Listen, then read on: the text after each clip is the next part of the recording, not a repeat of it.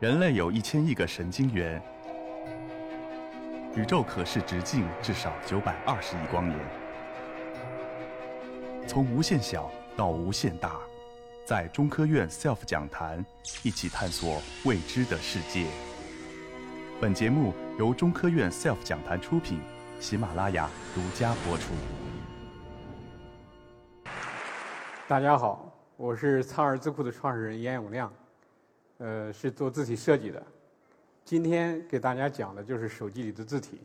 在座的很多朋友用的手机是安卓系统的手机，你们天天看的字体是我一三年在华为字库的时候给谷歌做的实验黑体。啊，正是因为有这一次的工作经历，让我开始研究了手机字体。后来自己创业做了苍耳字库，现在也主要在做手机里的屏显字体。就是为了让大家的手机阅读更舒适。呃，刚才四个老师的 PPT 上有用了一个共同的字体，就是黑体，啊，而且就是因为电脑、手机的普及，才让黑体有这么广泛的应用。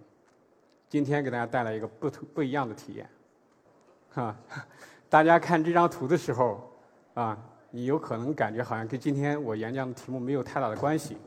但是这张图对于我做苍耳字库而言有一个非凡的意义，这是我女儿在两岁五个月的时候的一个涂鸦。那天晚上我回到家的时候，她妈妈拿着这个小折页给我看，她说：“你看这是什么？”我说：“不就孩子涂鸦吗？”然后我家孩子扬着小脸告诉我是草书。听到这个回答的时候，我特别惊讶。因为我日常写草书的习惯，竟然影响到了一个两岁多的孩子。这是我写的草书，而且他用过最多的词来形容我写的草书的时候，他就说乱七八糟。其实这也是书法的最高境界啊！而且，好，谢谢谢谢。而且大家你看左下角那是落款，我为什么强调那个落款？当然你看再回看他这个涂鸦。啊，它拥有了草书形式里的错落、开张、大小等等的变化，而且左下角是它的落款。啊，我们在想，为什么公认世界上最难的这种艺术形式，影响到了一个两岁的孩子？啊，而且其实在更早的时期，他咿呀学语的时候就开始跟我有互动，啊，以至于后来我做苍耳字库的时候，他也知道了什么是篆书，什么是楷书，什么是花体。这说明了什么？说明了美好的东西是可以传染的，啊！正是因为这个，他激励我来去做苍耳字库，做更好的作品，去影响更多的人，让在座的大家以后在手机上能看到更舒服的字体。大家看这一页上的四行字，有区别吗？看不出来没关系啊，因为非常专业的字体设计师在看这视频。这四行字的时候，其实如果要是给它单字，它也很难分辨，啊。我们在座的大家的手机品牌是不一样的，但是它的字体的供应商是也是不同的。为什么字体都像孪生兄弟一样？啊，这背后一定有它的问题。主要问题之一就是汉字太难了。大家看这八个字，大部分都认识啊，好像也没什么。但是我在做手机字库的时候。遇到的最难做的一个字是什么？大家猜一猜。就是左上角那个“心”字，没有之一。最难做的就是这个“心”字啊。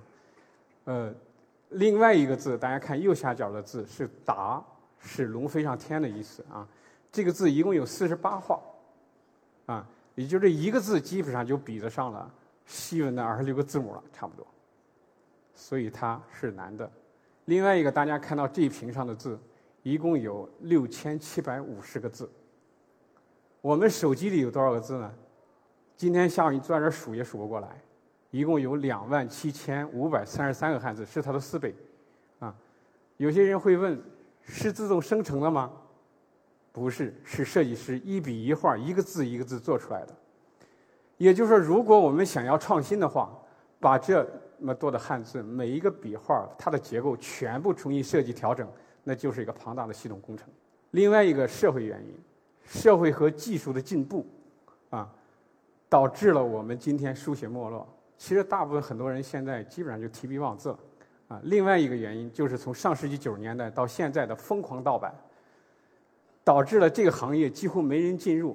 更尴尬的是什么？字体设计是一个非常强的专业，但是在我们中国目前所有的高校里没有这个专业。也就是说，你要想搞字体设计，全凭一腔热血，全凭自学，而且还吃不到饭，就是疯狂盗版吃不到饭。所以说。字体设计在平面设计里是一个很小的基础课，三到四周，基本上连入门都入不了。就是由于上述的原因，导致了今天我们在座的朋友手机里的字体几乎千篇一律的。因为讲手机里的字体，我在这给大家简单要聊一下汉字的历史。这个时候你会对后边讲的东西会更好理解。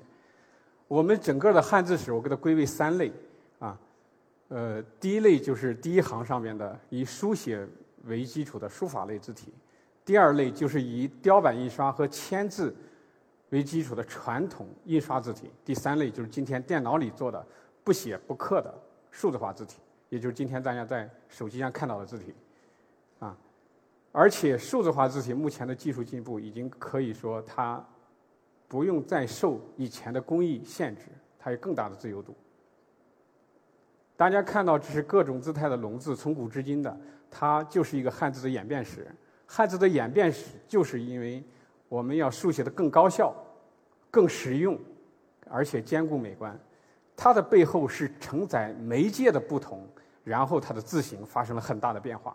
啊，呃，从最早的甲骨，后边的金石、简牍、帛书和纸。在这里，我给大家举个例子，就是纸，因为纸的发明，才催生出了狂草。因为之前它没有那么大的幅面，而且媒介都很贵啊，它可以在纸上自由的来去发挥。然后大家你再看那个简体的龙字，就是草书的局部简化来的。而且我们今天的东，就东方的东，尽头的尽，都是草书的楷写。再往后，大家再看一下习惯对我们汉字的影响有多大啊？刚才我还和。高鑫老师再去探讨这个考古里边的字体的相关的东西，啊，大家看左下角三个字是甲骨文，尤其是左边两个字，大家猜猜是什么字？第一个是鱼，第二个是虎。当时我查到甲骨文这些字的时候，我特别好奇，鱼是这样游的，对吧？虎是这样的，四脚朝地的，但是它为什么是这样的？啊直到有一天，我在查字的时候，偶然查到了甲骨文的“侧”字。大家你看，第三个字是“侧”，就是一个竹简的样式，四根儿简穿了两根儿绳儿，啊，所以我才推测，在当时伴随甲骨的时候，一定是有竹简的，而且它的书写形式是什么样的呢？是席地而坐，左手握简，右手执笔，从上而下，从右往左这样来书写，这样才能解释为什么在比巴掌还要大的龟甲上。你看它的字的书写，左上角那张图片是从右往左，从上往下，而且每个字都是瘦长的，它完全可以在龟甲上刻出来横长的字，像鱼是平着的，老虎是平着的，啊，但是它都是朝上的。这个呢，我因为我们现在考古上没有发现商代到春秋时期的简，只发现最早的是战国的，中间是战国简。你看战国简里有两个鱼字，它也是头朝上的，啊，另外一个呢，就是到从我们中国到从那个时候到现在，也就是说有三千多年的汉字史，直到了十九世纪才开始有横排，之前全部是竖排的，就是因为受了简的影响，所以习惯对汉字的影响有多大？这一版是宋版书，大家再看工艺对汉字的影响，素有一页宋版，啊，一两黄金啊。这是雕版印刷，从唐代开始的雕版印刷。在这儿我给大家简单补充一下，什么是雕版印刷？我们要刻一个这么大的书，我们先打了格，然后写了字，对表到相应大小的木板上，然后这个字就是翻的，我们再刻翻字，刻出来之后清理干净，刷上墨，再印出来，啊，这就是雕版印刷。而且大家你可以看看这里边所有字的横画，基本上就是已经有了宋体的味道了。它从唐代刻楷书刻到现在，就是这个楷书就有点工业化的楷书了，啊，我买到这个书的时候，我因为这个字美，我看了这个大学二十五遍，也领略到中国文化的博大精深啊。所以这是字美的优点。另外一个，这是明代的宋体啊，这个字比之前那个楷体，它相对来讲，它就刻的又快又省事儿啊，相对来讲价格也会更便宜啊。大家肯定也在问了，为什么宋明代成熟字体它叫宋体啊？这也有它的历史因素的。在清内府的时候，为了区别于毛笔写的楷书啊，然后。规定所有楷书写的字叫软体字，之外的从宋代开始刻的慢慢发生变化的字统称为宋体字，在台湾、香港和日本都叫明朝体。我们是延续了内府的叫法啊。大家再看，这是清代的康熙时期的西碑类稿。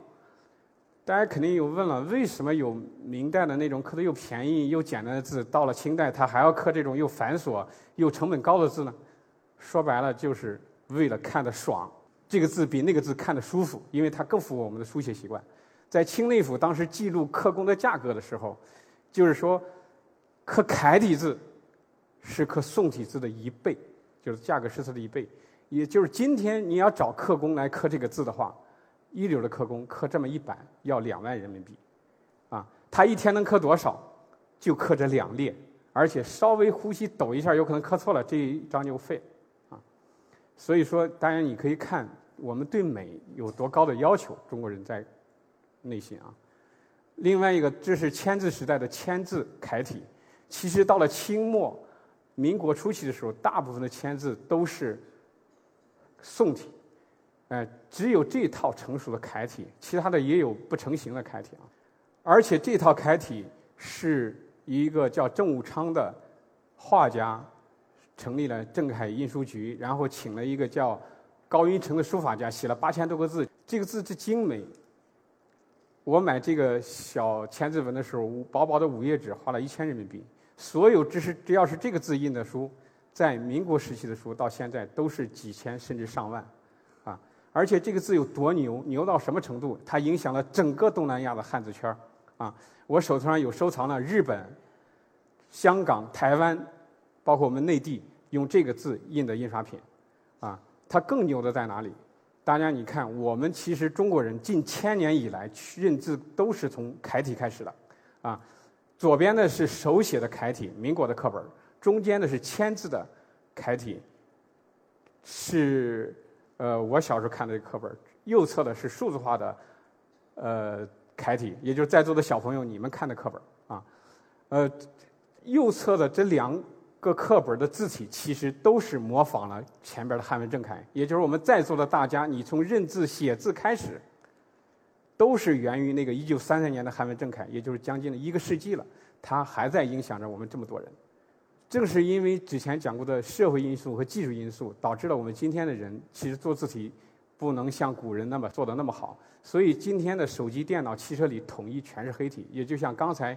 几位嘉宾用的字体一样，在 PPT 上几乎全用的是黑体。那我们讲到黑体，我们要知道黑体是怎么来的，是吧？在这里，我先给大家补充一下签字是怎么来的。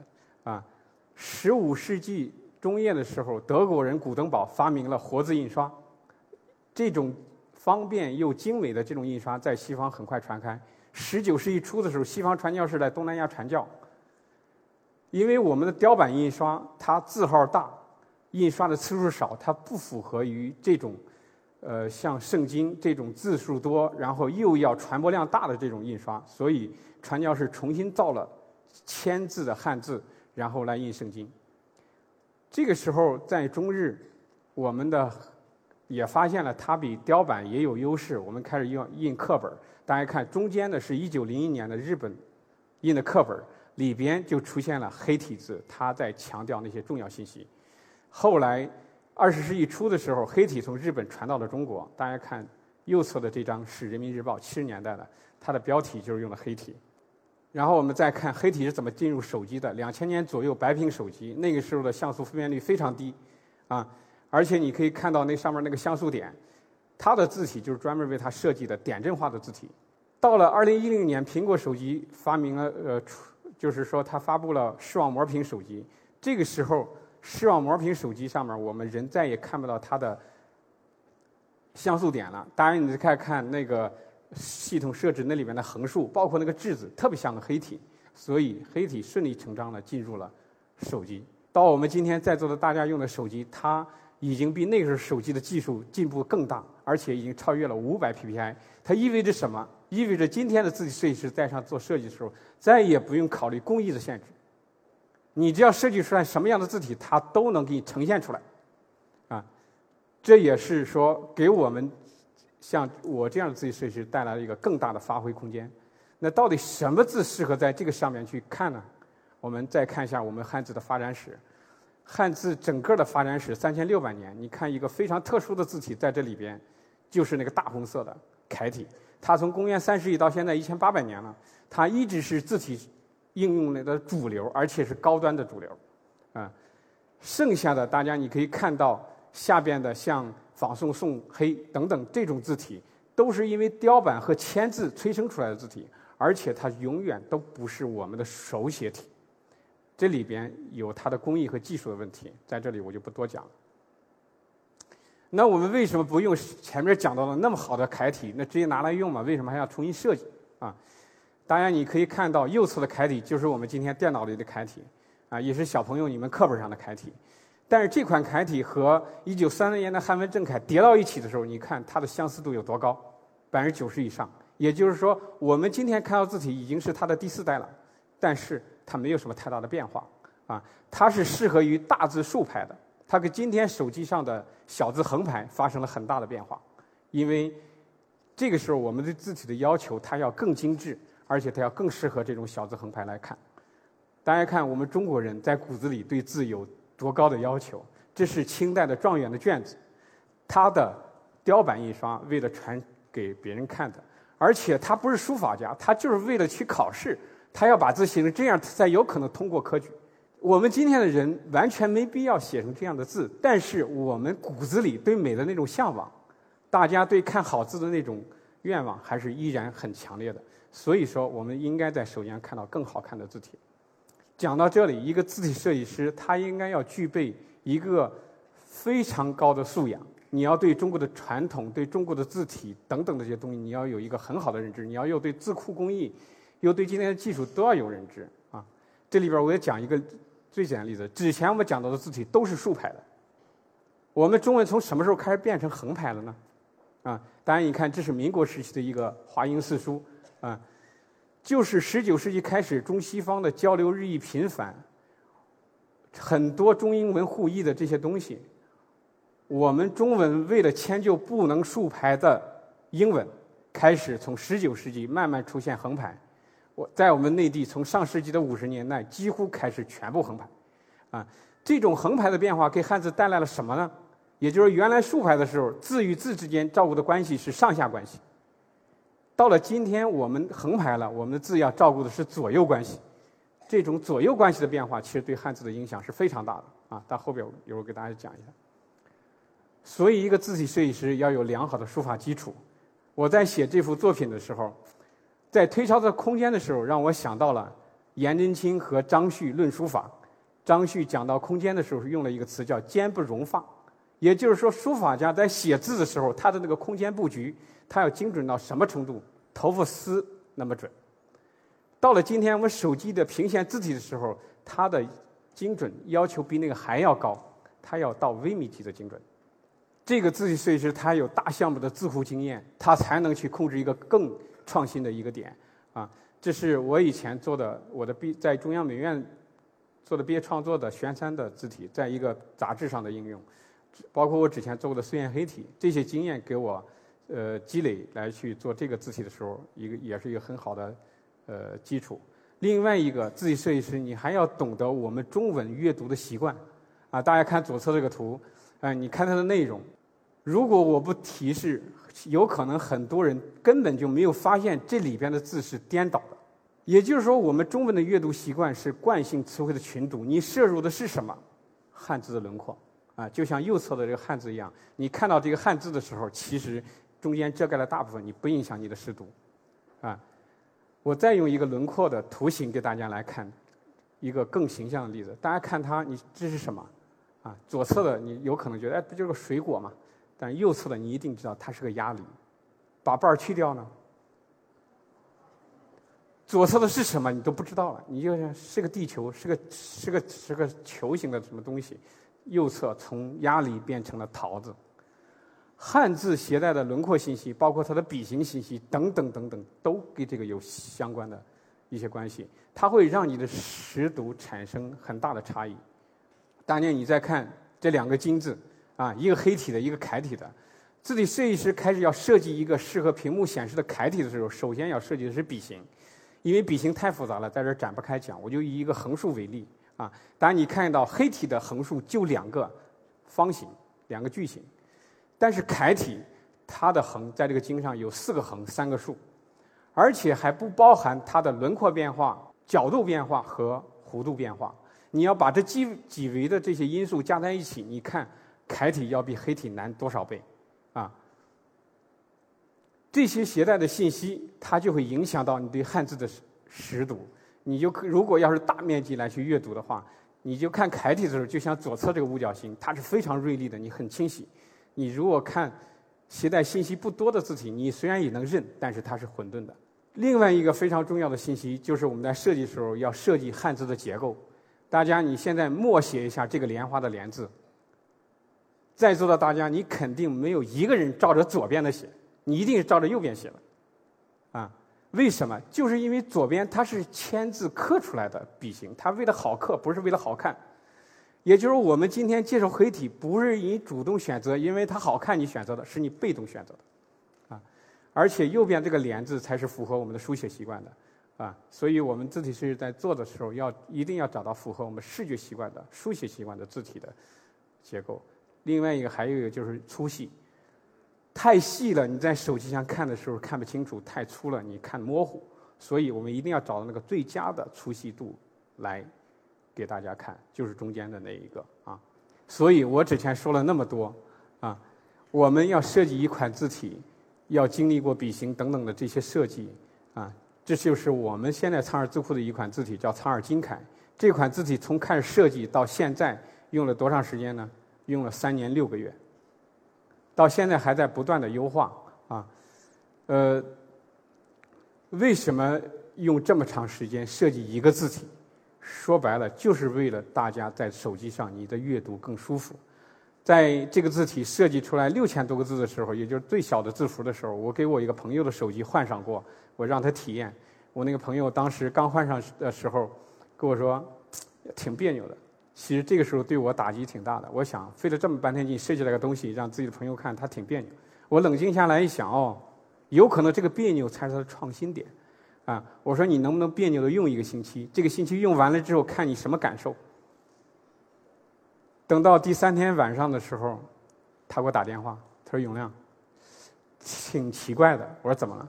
他说：“我感觉我换不回去了。”这也坚定了我把这个字体做下去的信心。前一段时间，四月二十三号的时候，得到发布了一款字体，就是我们苍耳字库给做的得到金楷。啊，这是优化了之后的苍耳金楷。啊，虽然说默认的字体它不影响大家的阅读，但是用了这款苍耳金楷的字体，你会让你爱上阅读。大家如果用得到 APP 的话，你可以从里边去下载这款字体用一下。啊，正如罗振宇老师在发布会上讲的，一个好东西的标志是什么？就是你用了换不回去。它是什么原因影影响到了我们的阅读？就是因为我们手机的黑体都是把字腔撑满了，每个字都是方方的，摞在一起的时候就像左侧，设计感很强，看得很爽，但是阅读的不舒服。然后我们现在设计的苍耳金楷，它每个字体的轮廓形状，它都进行了非常精准的设计，微米级的调整，所以它让你看的时候会让你看得清晰、舒适啊，阅读速度快。所以每一个汉字都是有神性的和生命的。我们用这种。态度来去对待它，来去设计它，才能让我们的读者，让在座的大家看到这个字的时候，你才会有认知，才有感觉。就像二零一七年我在大屏上看到我们的苍耳金楷的时候，我感觉不是我设计的，而是通过我的手把我们先前古人的经验的积累传递了出来。也就是说，只有这样，让我们大家能更爱上看你阅读内容，更爱上去看看书。到今天来讲，我们说文明最重要的标志是什么？是文字。文字的载体是什么？是字体。我也非常荣幸在这个时代能为社会文明的进步尽一点自己的微薄之力。好，我今天就分享到这里，谢谢大家。